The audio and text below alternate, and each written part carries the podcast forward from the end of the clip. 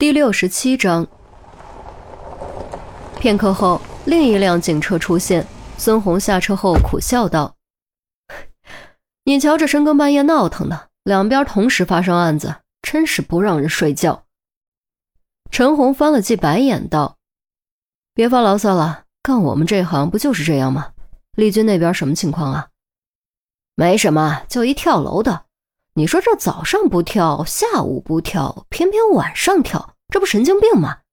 得得。”这话我也不说了，被领导听到，非处分我不可。孙红一脸无奈，认定是自杀吗？确凿无疑，具体原因还有待查访。行，那就赶快把我们这边弄完吧。需要采证的地方不多，几乎都在车上。陈红说完，带着孙红朝车库走去。抱怨归抱怨，一进入工作状态，孙红还是很认真的。通过仔细查找，他在玛莎拉蒂的轮子缝隙里发现了一小块玻璃以及一小片红色的纸屑。除此以外，他还取了车胎和梁霄鞋子上的灰土样本，准备回去做土质分析。通过土壤中所含微量成分的比例，应该可以帮助确定大致范围。做完这些后，孙红立刻驱车离开，准备连夜做鉴定分析。反正熬夜也不是一次两次了，多熬一次也没什么大不了的。梁晓，你涉嫌谋杀并毁尸灭迹，现在依法对你施行刑事拘留。等鉴定结果出来，我们就会申请逮捕令。法网恢恢，疏而不漏，你逃不掉的。陈红取出手铐给梁潇戴上，将梁潇从地上拽起来，交给杜宾押上车。梁潇低着头，弓着背，没有反抗，也没有说话，抱着最后一丝虚幻的侥幸，等待接受最后的审判。钟离和于西也上了车。浓黑的夜色中，微弱的灯光下，只剩董建华和陈红两个人。你准备怎么办？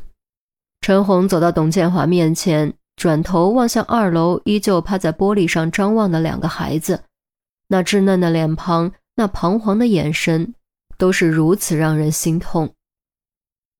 我不知道，我真的不知道。董建华语气低沉，声音微微有些颤抖。他知道陈红指的是孩子，可他没有和孩子目光对视的勇气。原以为两个孩子都是自己的心肝宝贝，结果两个孩子竟然都不是自己的，这份打击对他来说几乎是毁灭性的。即便他纵横商场，屹立不倒，此时此刻也有种摇摇欲坠的感觉。陈红沉默良久，才叹了口气说：“对你的事情我很抱歉，但我只想说一句：孩子是无辜的，他们根本不知道发生了什么。至少现在，在他们眼中，你才是他们的父亲。”一句话让董建华陡然怔住，他终于鼓起勇气，徐徐转头，看向二楼紧张张望的两个孩子，他们隔着玻璃似乎在喊什么。虽然听不到，但他知道他们喊的是爸爸。刹那间，似乎有什么坚硬的东西融化了，湿了眼眶，酸了心田。陈红将这一幕看在眼中，没有再多说什么，转身上车离开。他没有资格议论这件事的对错，也没有资格强迫董建华该怎么做。但正所谓人心都是肉长的，星星都能将泰山视如己出，何况是人呢？诚然，人更加复杂，仇恨、利益、背叛等等，有时候比恶魔还可怕。但归根结底，人还是人，是有感情的。总而言之，不论如何，希望两个孩子能够健康成长。轻叹声伴着引擎声在夜色中回荡，悲剧后的美好期望如一缕烟云，越飘越高。它会飞到月亮上吗？也许吧。当整个城市沉浸在梦乡之中，刑警队一层楼的灯光却都是亮着的。哎，我说陈红，这大半夜的你怎么回来了？周丽君正在收拾文件，准备回家，见陈红推门进来，放下文件，笑问：“嗨，别提了，干咱们这行加班能有好事儿？反正都是一堆破事儿。”陈红用万分无奈的语气叹了口气。径直朝自己办公室走去。直到现在，他都觉得心里堵得慌。周丽君看了看紧跟着进来的杜斌和于西，连忙快步追了上去。也准备收拾下班的韩淼和郑月，八卦之心沸腾，火速凑过来询问到底发生了什么。究竟什么案子，竟然能让久经沙场的陈大刑警如此不开心？杜宾大致将案情复述了一遍，言语之中毫不掩饰对陈红的推崇敬佩。尤其着重描述了陈红的几个关键发现和推理过程，让韩淼和郑月听得啧啧称奇，侦探陈姐牛叉，又学到东西了。于西对钟离还有些不爽，觉得这厮性格差又抠门，可听到杜宾将钟离的发现模糊略过，还是觉得有些不高兴。做任何职业都应该对事不对人，钟离有贡献就应该得到肯定。难道怕盖过组长的光辉，就必须故意掩藏吗？再说，陈红自己都不在乎。如果陈红在乎的话，就不会那么重视钟离了。可以这么说，案子能如此迅速侦破，是陈红和钟离双人合璧的结果。两个人都表现得很惊艳，都应该值得肯定。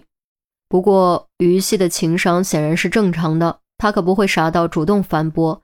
毕竟杜宾是同事，面子还是要给的。然而很不巧的是，韩淼对陈红的实力再了解不过，相比而言，他显然更关心钟离的表现。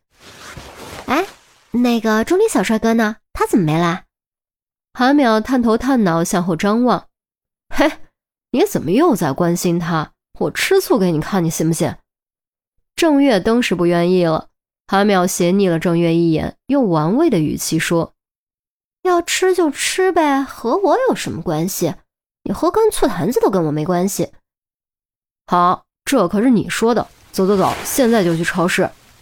郑月一把拉住韩淼的胳膊：“哎，你疯了？去超市干嘛呀？”韩淼挣脱开：“当然是喝醋呗，你不是不信吗？我喝给你看。”郑月一本正经，完全不像是开玩笑的样子。这回不止韩淼绷不住笑了起来，连于西和杜宾都忍俊不禁。果然有郑月这家伙在，什么时候气氛都能变得欢乐起来。好了，不和你闹了，爱喝自己喝去，我才懒得陪你。韩淼双手轻拍，双眼冒光。我关心他，当然是替我表妹物色对象啊。一个临床，一个护理，多般配。切，那我还喝什么？帮你表妹物色对象嘛，你的责任就是我的责任。郑月拍拍胸脯，态度立刻一百八十度大转弯，猛然盯着于西，用异常郑重的语气问：“哎，我妹夫呢？”